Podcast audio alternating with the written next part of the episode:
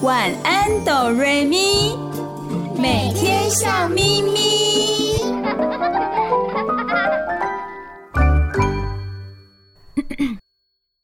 准备好了吗？我们要开始喽！预备备，开始。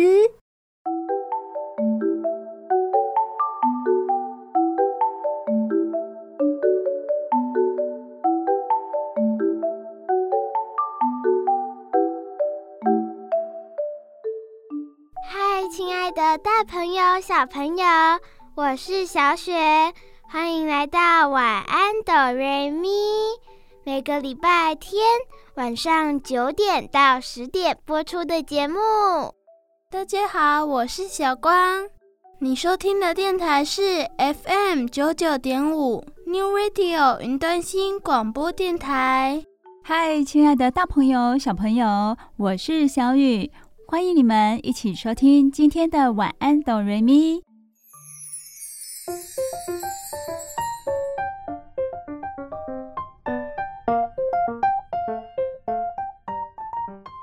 大朋友、小朋友，你们有没有听过大人口中在说，这个世界上最最最什么样的东西，最最最什么样的人，或者是事情？这个世界之最啊！在一本书里头有详细的记录哦。这本书叫做什么呢？它叫做《金氏世界纪录》。大朋友、小朋友都有听过吧？那么这个金氏世界纪录究竟是什么呢？是不是只要我讲说，诶，我是世界上最最最最漂亮的，就可以登上金氏世界纪录呢？诶，这个不一定哦。不是你说了算，还要经过申请跟审核。哦，原来还要经过申请跟审核，所以金氏世界纪录不是那么容易的哦。那么金氏世界纪录究竟是怎么来的呢？我知道哦，金氏世界纪录的发想是在爱尔兰的一个啤酒公司，很特别吧？金氏世界纪录的发想竟然是在爱尔兰的一家啤酒公司哦。对啊，据说当时的人们在吉尼斯公司喝酒的时候，常常一边喝酒一边争论世界上什么东西最大、最小、最重、最轻等等的问题。公司的老板为了招揽顾客，印了一些小册子，回答这些问题。日积月累的，就为军事世界纪录搜集了很多珍贵的材料。在一九五一年的时候，有一次聚会上，吉尼斯啤酒公司的董事长跟别人起了争论。哦，董事长跟别人起了争论哦。他们争论的问题是什么呢？是哪一种啤酒比较好喝吗？不是，他们在争论欧洲飞得最快的鸟是哪一种。这个争论的结果呢，董事长就意识到了，如果有一本书能够为这种争论提供答案的话，这本书一定会大受欢迎的。当时在伦敦有一家资料搜集站，经营者是一对双胞胎兄弟，他们两个就被命令。又为金氏世界纪录大全收集资料，最后这个啤酒公司董事长的想法就实现了。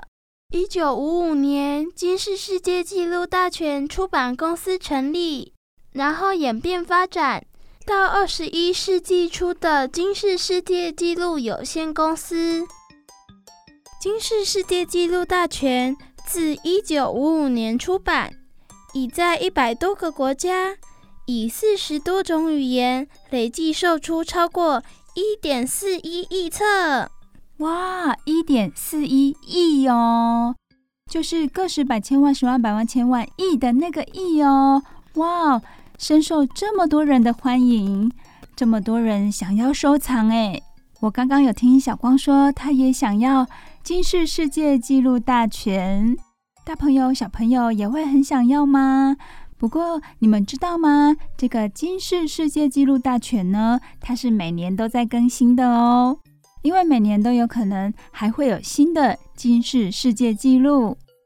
总而言之呢，金氏世界纪录大全是一本记载着世界之最的工具书，包括天文、地理、历史、科学不同领域的世界纪录等。这本书平均每年都会出版一次。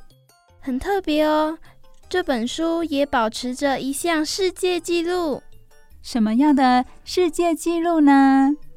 它是受版权保护的最畅销书籍系列。没错，它是最多人看、最受欢迎的一本书了。但是这本书也是在美国公共图书馆里面最常被偷走的书籍。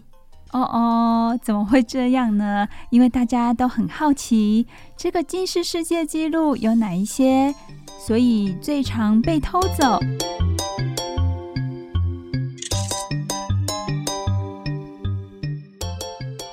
大朋友、小朋友，我们除了介绍一下《金氏世界纪录大全》这本书它的由来之外呢，今天还要跟大家分享一下。有哪些金氏世界纪录？谁要先讲呢？小光、小雪还是小雨？我想要最后一个，所以小雪先说好吗？好啊，好啊！我要讲的是世界最大根的芋头。诶，我记得小雪非常喜欢吃芋头，对吧？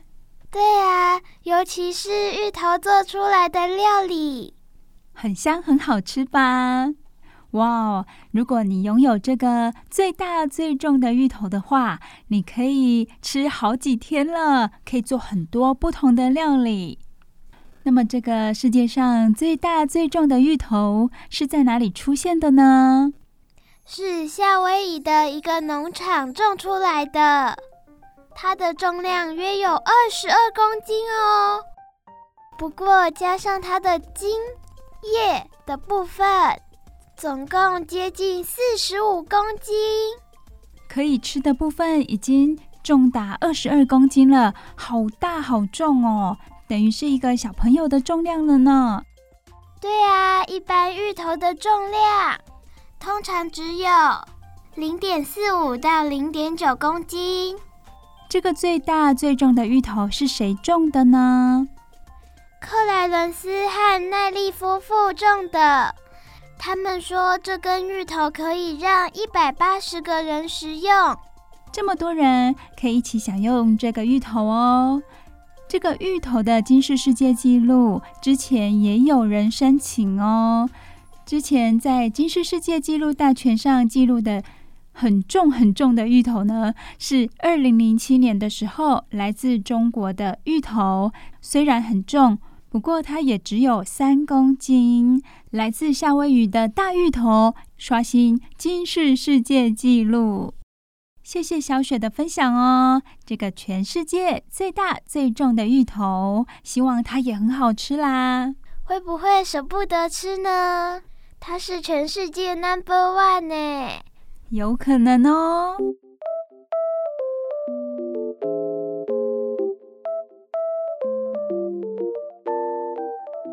好的，接下来要请小光来分享新的金氏世界纪录喽。小光，你要说的也是吃的，对不对？也是食物吗？对，我要讲的也是食物，是草莓。是最小的草莓还是最大的草莓呢？当然是最大的喽。哇，世界上最大的草莓，也就是巨无霸草莓喽。它是出现在哪个地方呢？是在以色列。去年二月，以色列中部城市内坦雅附近的居民埃里尔先生在家里的农场采下这颗巨无霸草莓。这种名为伊恩当地品种的草莓，往往都长得很大。这个草莓一定很大很漂亮吧？这个草莓有多重呢？这个草莓重达两百八十九公克，如果大斤一起算的话，是两百九十九公克。长度十八公分，厚度四公分，周长则是三十四公分。听说他们一年前就开始申请了，对吧？对啊，在申请成功之前，他们都不敢吃掉它，就这样整整冰在冰箱一年。现在终于知道结果了，它果真刷新了今世世界纪录。之前最重的草莓是在福冈采的草莓，那时候已经是二零一五年了。日本福冈的草莓。重量是两百五十公克，那这个最新最重的草莓呢？两百九十九公克，已经遥遥领先了耶！它到底长什么样子？小雨真的很好奇，而且到底好不好吃呢？小雨，你知道吗？它的样子像飞碟。为什么像飞碟啊？它不就是草莓吗？头大大，尾巴尖尖的啊！你们都想错了，这个世界上最重的草莓，已经不是草莓原来的样子了。大家可以想象一下，它的样子就像很多草莓粘在一起。哈，那会好吃吗？可能不好吃了吧？它已经冰了一年了耶，也不是那么新鲜了。但是重点不在于它好不好吃、好不好看，重点在于它是什么？全世界最重的草莓，Bingo，答对了。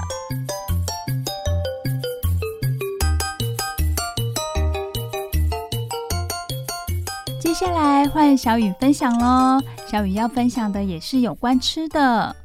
大朋友、小朋友，你们有没有特别喜欢吃某个东西呢？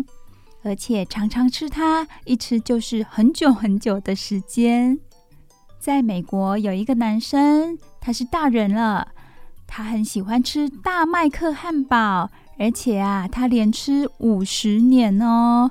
大朋友、小朋友有没有觉得很好玩呢？原来吃东西也可以来申请金氏世界纪录。这个美国人他认为大麦克汉堡是世界上最好吃的汉堡，所以他连续吃了长达五十年，累计起来他已经吃掉了三万两千个大麦克汉堡喽，因此打破了金氏世界纪录。而且他真的非常喜欢大麦克汉堡哦，他把包装按年份排列收藏。可以说是大麦克汉堡的超级粉丝。他的名字，这个美国人的名字叫做葛斯克。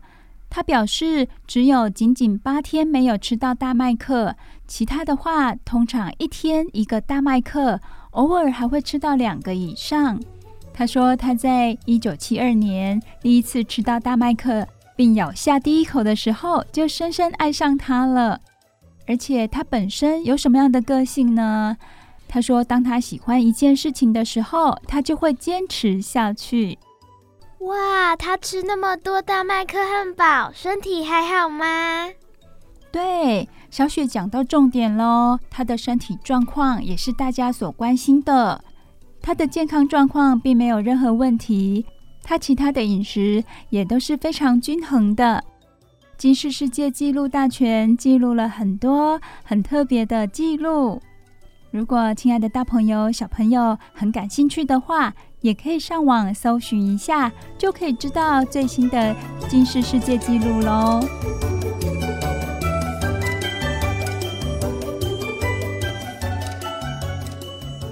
亲爱的大朋友、小朋友，听完了小光、小雪和小雨的分享之后，小雨也有好听的故事要说给你们听哦。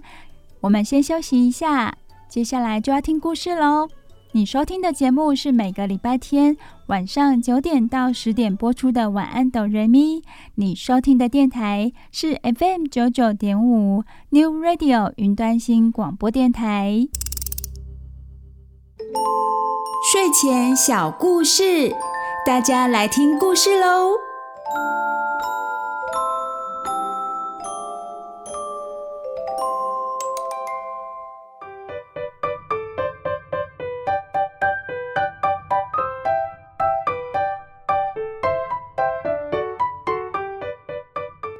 嗨，亲爱的大朋友、小朋友，我是小雨，欢迎收听每个礼拜天晚上九点到十点播出的《晚安，哆瑞咪》。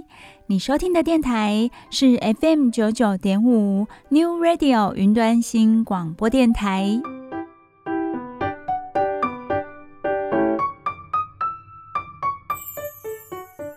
好高兴的，又来到我们睡前故事的时间了。小雨非常喜欢为大朋友、小朋友说故事哦。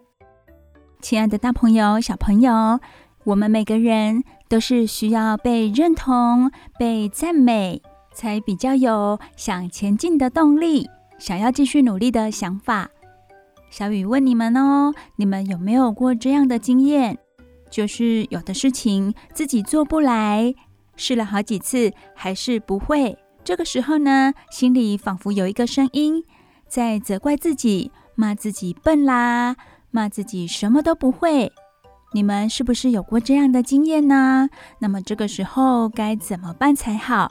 如果一直责骂自己，可能会越来越没有自信，甚至呢，有可能会放弃，不继续努力了。这种自我内耗、内在的消耗啊，一定要赶快停止哦，因为这种内耗的行为，有可能会养成一种习惯。只要遇到困难、挫折、不会做的事情，我们就开始自责啦、内耗啦，很多事情都提不起劲来，对生活兴趣缺缺。如果你的身旁有这样子的朋友，你发觉到了，也可以试着帮着他走出那种低落的情绪。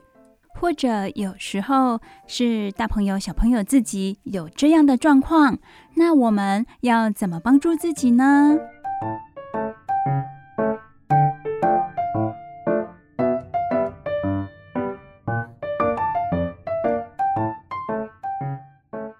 今天小雨要分享的故事就跟这个主题有关哦，我们一起来听听看，有什么样的方法可以让自己过得更好。也可以用来帮助别人。现在，我们就一起来听这个故事喽。今天的故事名字叫做《查克笨》。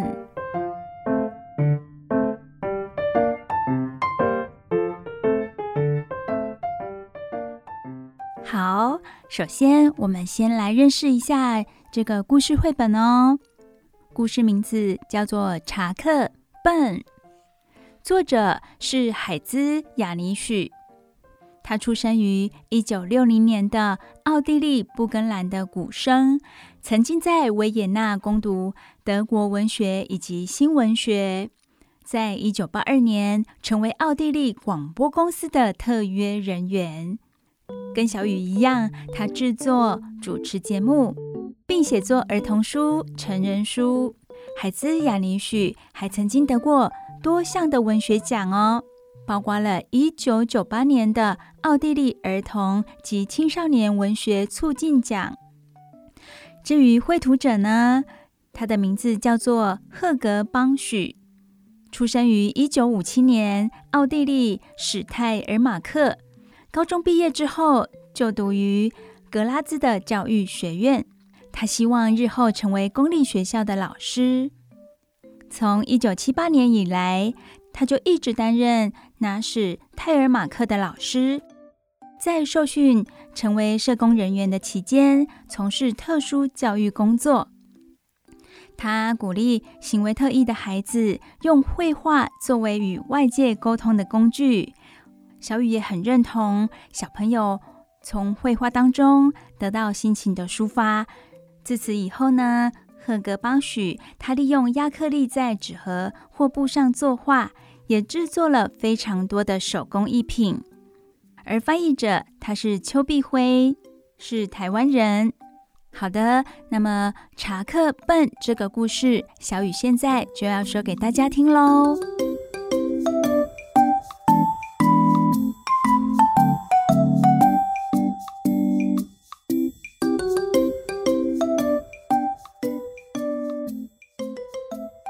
有一只小鸟，它的名字叫做西格蒙。西格蒙这一天坐在鸟巢里，四周的世界无限宽广。他心里想着：“我想要像爸爸妈妈一样会飞。”西格蒙开始用力地向前倾，结果从鸟巢中翻落了。他试着在空中飞翔，救命啊！救命啊！他正想继续呼叫的时候，已经重重地摔到地上了。查克，笨！他的脑子里响起了这样的声音。哎，这个声音到底是谁的呢？也不是他自己的声音，也不是爸爸妈妈的声音。这个声音是从他心里出现的。到底为什么会有这样的声音呢？当他的爸爸妈妈发现他的时候，他已经跌坐在草地上了，一身的羽毛乱七八糟。妈妈焦急地问：“西格蒙，你还好吗？”西格蒙回答：“查克，笨。”爸爸反问他：“查克笨？”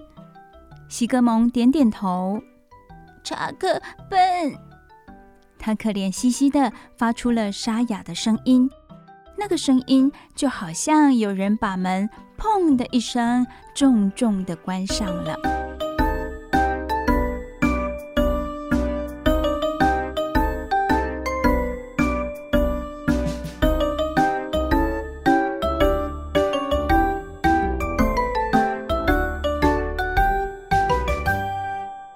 西格蒙的爸爸妈妈不知道该怎么办才好。他们给西格蒙东西吃，日日夜夜无微不至的照顾他。因为西格蒙总是说出这样的话，爸爸妈妈很担心他是不是生病了。于是呢，爸爸妈妈不再让西格蒙落单，并教他飞行，好好的教导他。但是西格蒙无法再像其他的小鸟一样。叽叽喳喳的鸣叫或唱歌了，他一再的尝试，但是只要一张开嘴巴，就可怜的发出“查克笨”这样的声音。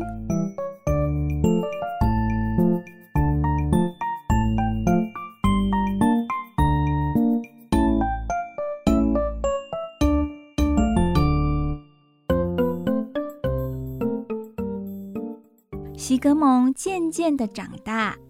嗨，查克笨，你好啊！查克笨，你好。哦哦，森林里的动物见到西格蒙的时候，都这样的向他打招呼。他明明叫做西格蒙，但是大家都叫他查克笨。这些动物们长久以来已经习惯西格蒙和他所发出的查克笨的声音了。有一天，一只聪明的老兔子来到西格蒙住的树下，他从袋子里掏出了一本书，然后舒服地坐在树荫下。突然，西格蒙大声地叫：“查克笨，查克笨！”过了一会儿，那只名叫卡尔古斯塔夫的兔子终于抬头看他。哎，你的声音听起来有些苍凉，难道你无法像其他的小鸟一样叽叽喳喳的叫吗？西格蒙摇摇头，查克笨。他小声地发出沙哑的声音。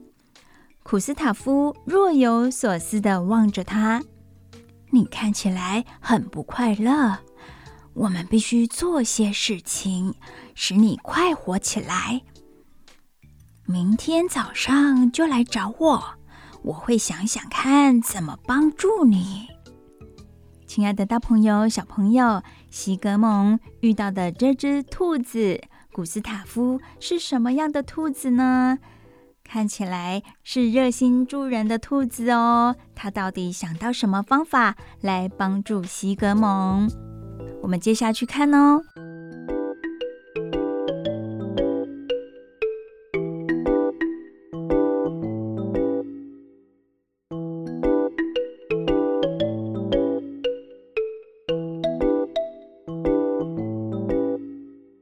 西格蒙听见古斯塔夫跟他约定的事情，他点点头，然后他飞过草原和森林，穿过山丘和高山，来到了海边。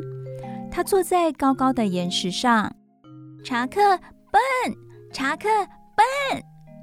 他向着澎湃的大海喊叫：“查克笨，查克笨，查克笨，查克笨，查克笨，扎克笨。”他一直叫，一直叫，直到声音沙哑为止。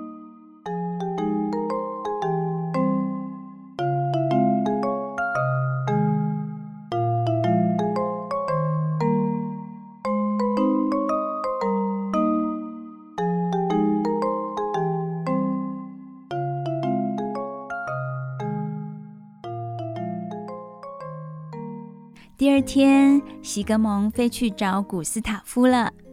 草原的中央有一张草绿色的沙发。古斯塔夫说：“那是一张思考沙发，你坐上去休息一下，试着回想你是什么时候第一次叫查克笨的。慢慢来，别急哟。”，哦这张绿色沙发叫做思考沙发，大概是可以让人家在这里好好的思考事情，是不是真的这样呢？西格蒙闭上眼睛，躺在沙发上。首先，只有星星、圆圈和云浮现在脑海中。后来，他渐渐的安静下来，他静静的躺着。古斯塔夫还以为他睡着了呢。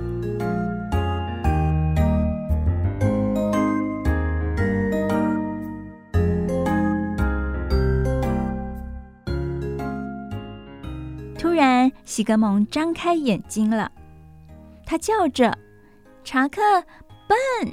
古斯塔夫问他说：“究竟是怎么开始的呢？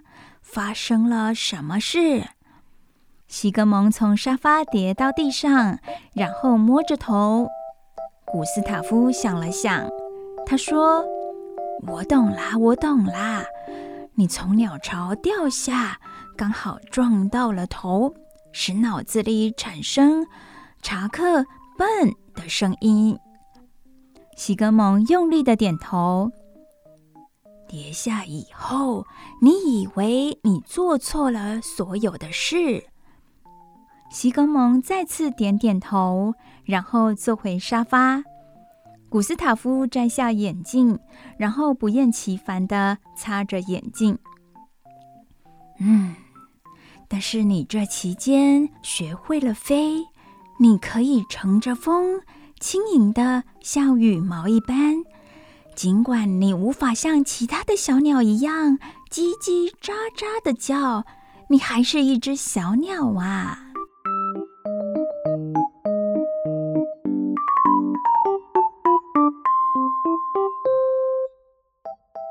这个时候，他们一起听到上方传来一声惨叫：“啊！”有一个小东西从空中跌落，是一只小鸟。西格蒙立刻往上冲，他张开双翅接住小鸟。这小东西轻轻地跌坐在西格蒙的背上。太棒了，太棒了！古斯塔夫欢呼着。我从来没见过比你飞得更快的鸟了。我想我有一个好主意。他快乐地向西格蒙眨眨眼。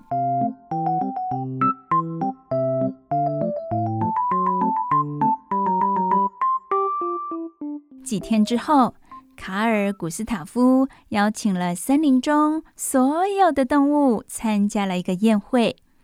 他就站在草绿色的沙发上，大声地叫。欢迎来参加查克笨飞行秀。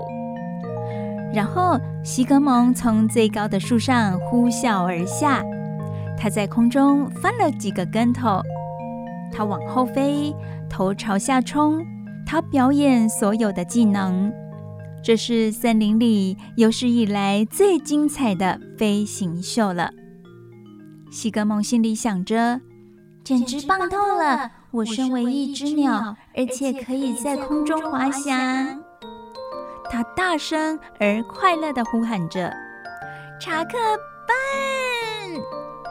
那声音就仿佛有人把门重重地关上。亲爱的大朋友、小朋友，查克笨这个故事，小雨已经为你们说完喽。故事就说到这里，接下来就让大朋友、小朋友去想想看，接下来西格蒙的生活会是快乐或者是悲伤的呢？小雨猜想的是，西格蒙每一天都会过得很精彩，很有自信，而其他的动物对他也从此改观。他不再是只会喊着“查克笨”的小鸟了，他会所有飞翔的技能。他真的超越了自己呢，真的非常棒哦，很值得为他鼓励鼓励。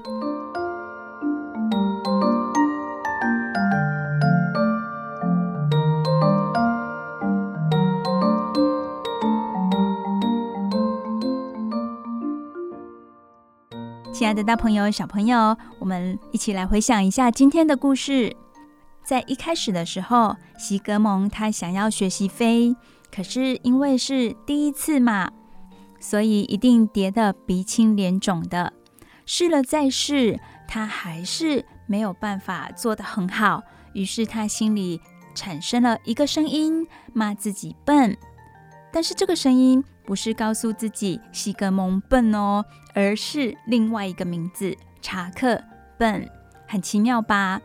作者有说到这个声音查克笨，这个声音就仿佛有人把门重重的关上。这个门是什么门呢？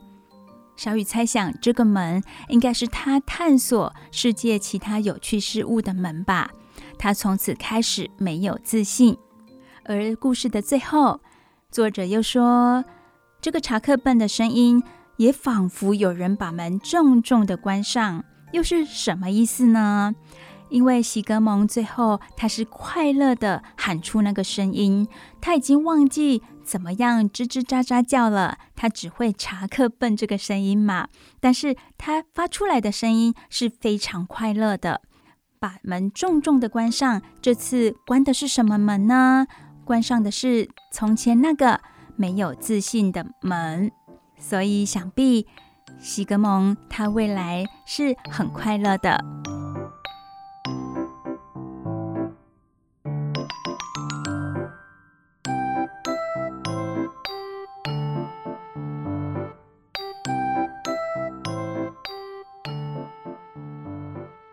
今天在故事的一开始，小雨也有跟大家提到。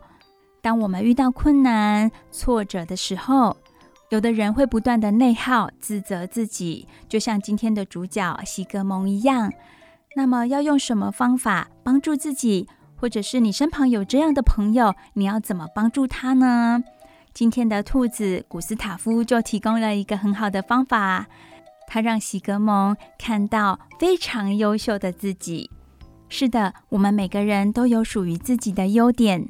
当我们把它放大来看的时候，我们会变得很有自信哦。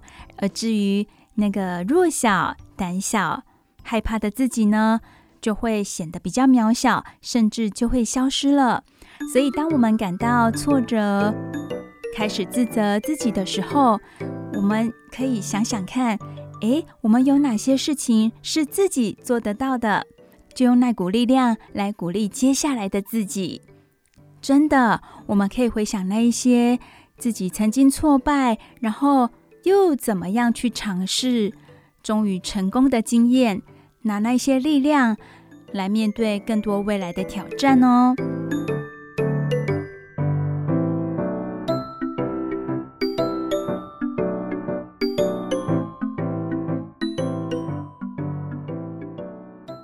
查克笨这个故事跟大家分享结束，希望大家会喜欢。小雨每个礼拜天晚上九点到十点，晚安，哆瑞咪的节目都会跟大家分享非常好听、非常棒的故事。晚安，哆瑞咪的节目也只有在 FM 九九点五 New Radio 云端新广播电台播出。大朋友、小朋友，接下来让我们的大耳朵、小耳朵休息一下，听一首好听的歌曲喽。